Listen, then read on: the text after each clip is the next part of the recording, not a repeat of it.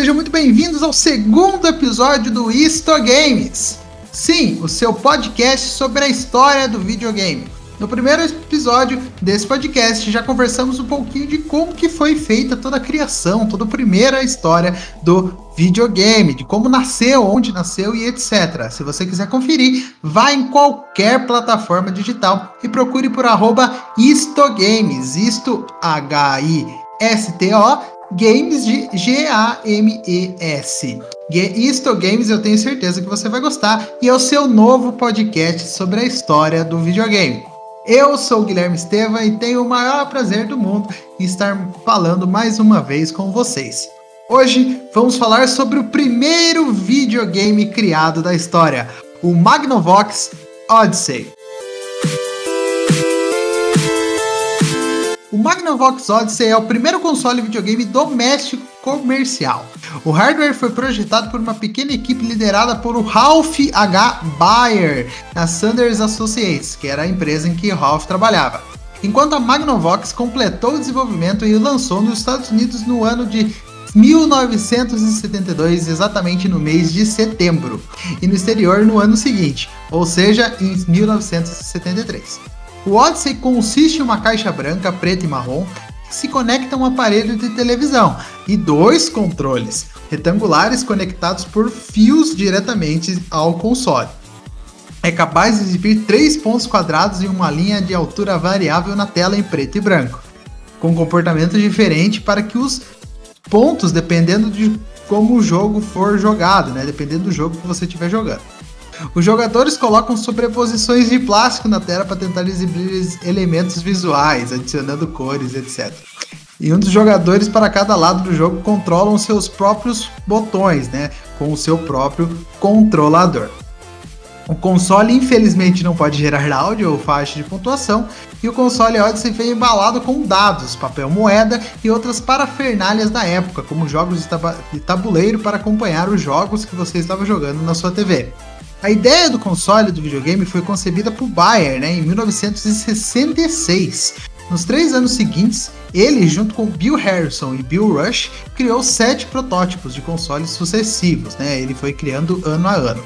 O sétimo, conhecido como Brown Box, foi mostrado a vários fabricantes antes que a Magnavox concordasse em produzi-lo em janeiro de 1971.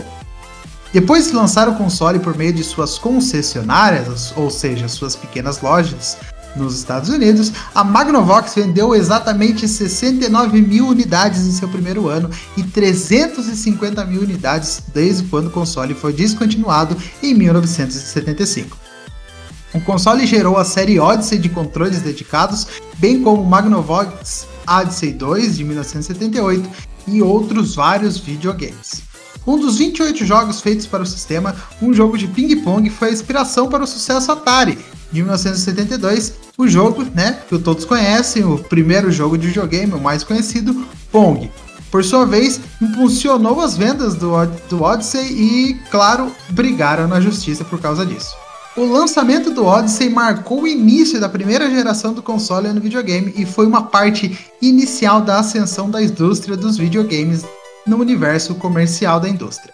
O preço inicial do Odyssey na época, em 1972, era de 99 dólares e 95 cents, uh, equivalente a 611 reais em 2019. De 1972 a 1975 foi vendido 350 mil unidades, né? Como eu já disse, mundialmente, um foi um sucesso para a época, com certeza. Os sucessores dele são o Magnavox Odyssey 100 e o Magnavox Odyssey 2. Então, vamos falar um pouquinho agora do design, né? Ele consiste em uma caixa retangular preta, branca e marrom, né? Como eu já disse, conectada por dois fios de controladores, né? Que são os seus controles. O console se conecta ao aparelho de TV, uma caixa por meio de uma caixa de comutação incluída, que permite o jogador alternar a entrada da televisão entre o Odyssey e o cabo de entrada da televisão normal. Os controles, né, projetados para sentar em uma superfície plana, contêm um botão marcando reset na parte superior e, os e, e outros três botões, um do lado direito do controlador e dois do lado esquerdo, como se estendesse um ao outro. O botão de, redefini de redefinição é, altera os elementos visuais, dependendo do jogo, como tornar o ponto do jogador visível após ser desligado.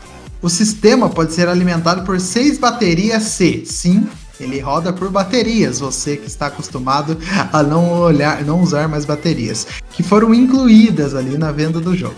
Uma fonte de alimentação AC pode ser opcionalmente vendida separadamente.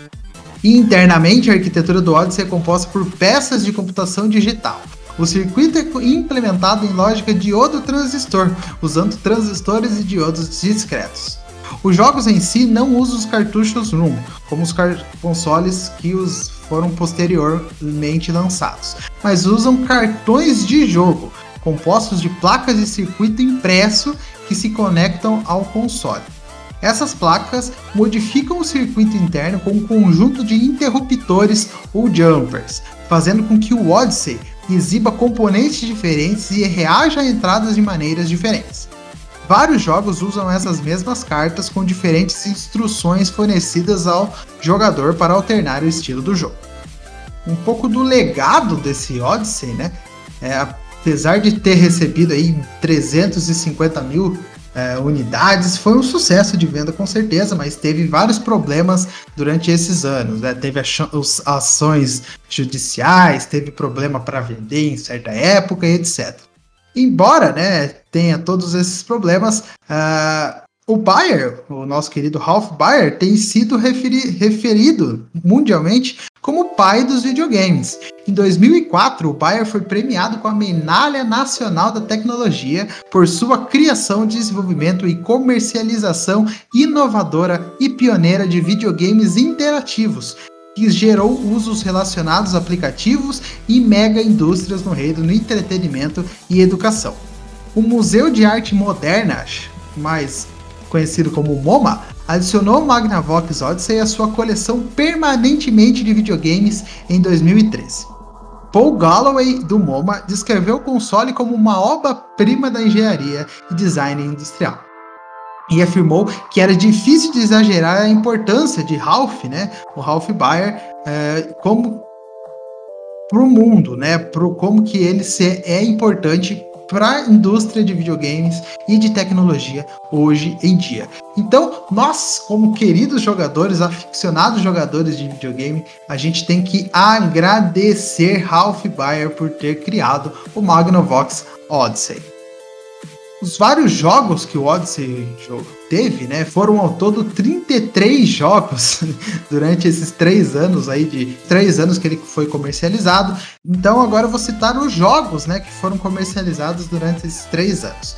Foi primeiro o Analogic, Baseball, Basketball, Basketball Practice, Brainwave, Cat and Mouse, Dogfight, Football, Fanzoo, Gridball, Handball, Haunted House, Hockey, Invasion, Interplanetary Voyage, Percepts, Practice, Prehistoric Safari, Roulette, Shooting Gallery, Shootout, Simon Says, Sky, Smash, Soccer, Squash, States, Submarine, Tennis Table, Tênis, Volleyball, Win e Wipeout. São 33 jogos comercializados aí com o Magnavox Odyssey. Esses jogos, esses 33 jogos, 13 foram incluídos com console, né? Um conjunto de 12 na América e um conjunto de, de 10 em diferentes países, com seis outros disponíveis para compra individualmente, ou em um pacote.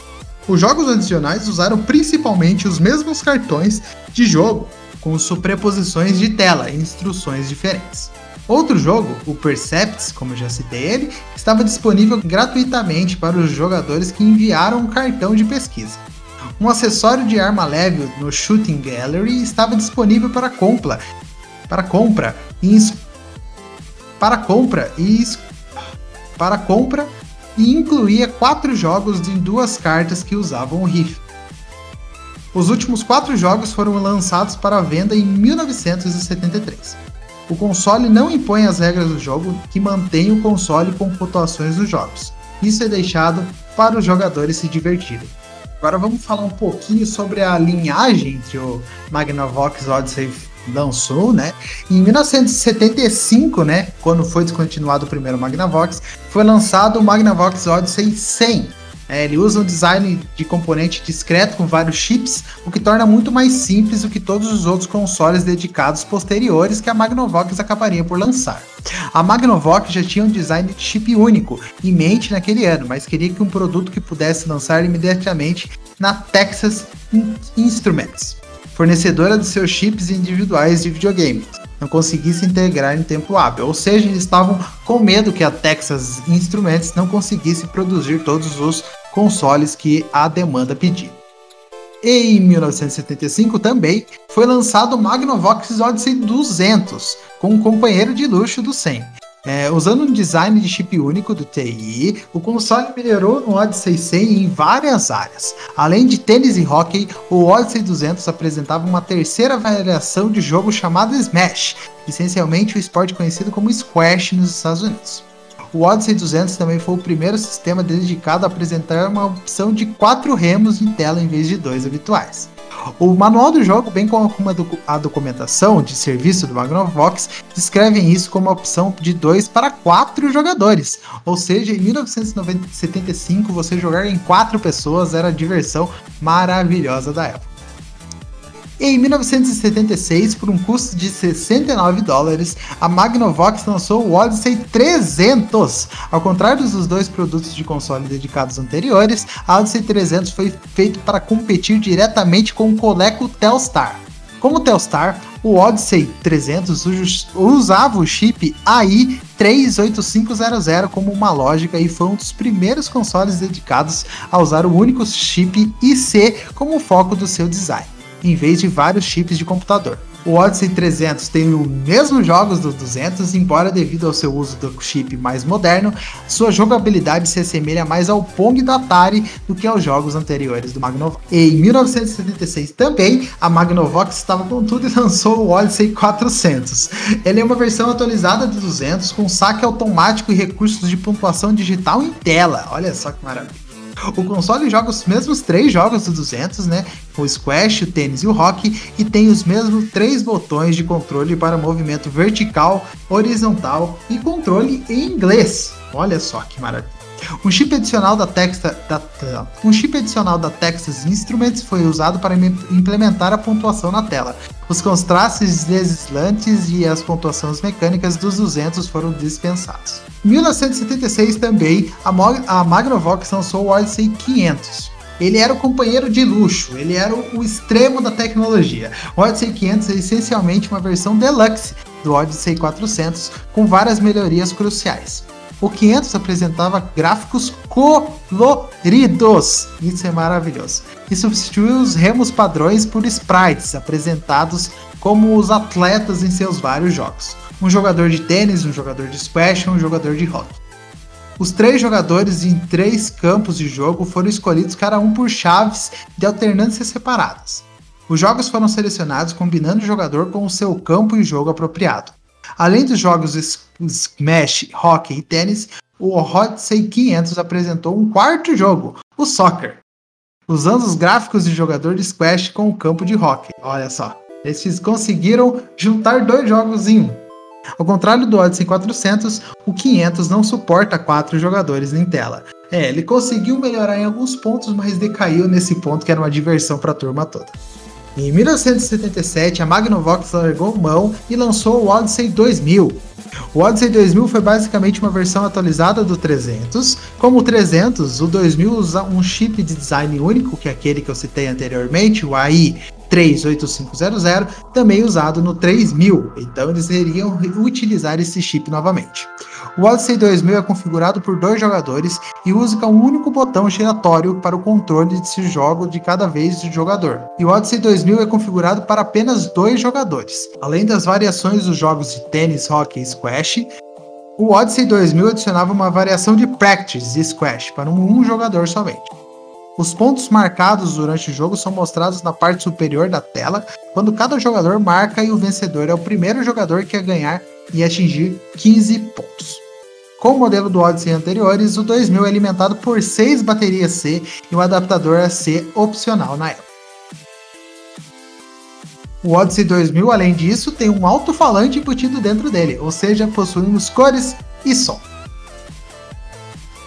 O último lançamento da Magnavox foi o Odyssey 4000.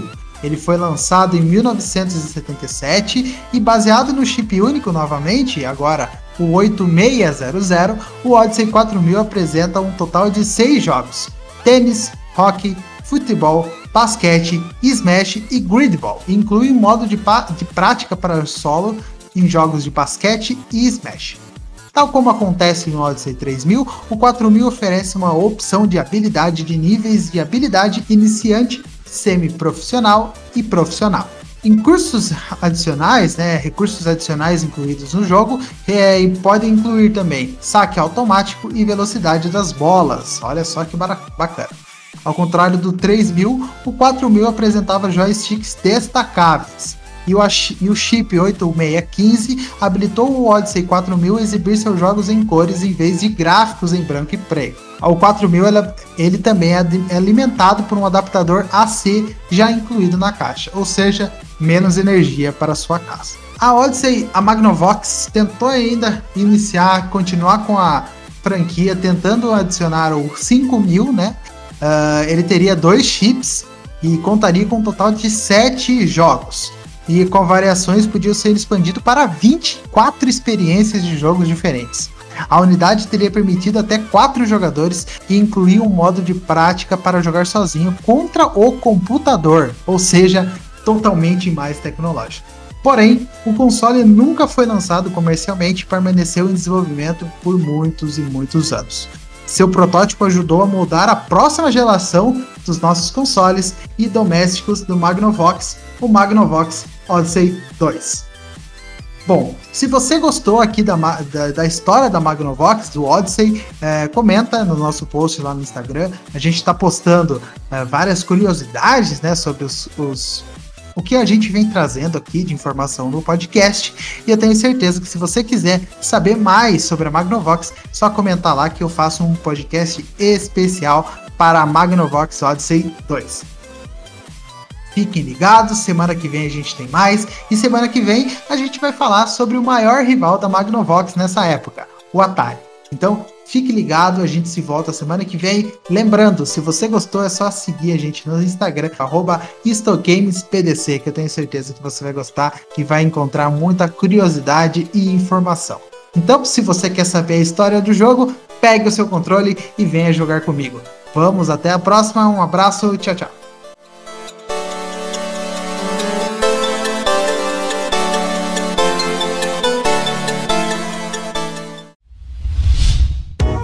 A iniciativa Podcasters Unidos foi criada com a ideia de divulgar podcasts menos conhecidos, aqueles que, apesar de undergrounds, têm muita qualidade tanto em entretenimento quanto em opinião. Por aqui você tem a chance de conhecer novas vozes que movimentam essa rede. Então entre lá no nosso Instagram, o arroba Podcasters Unidos, é só escolher e dar o play.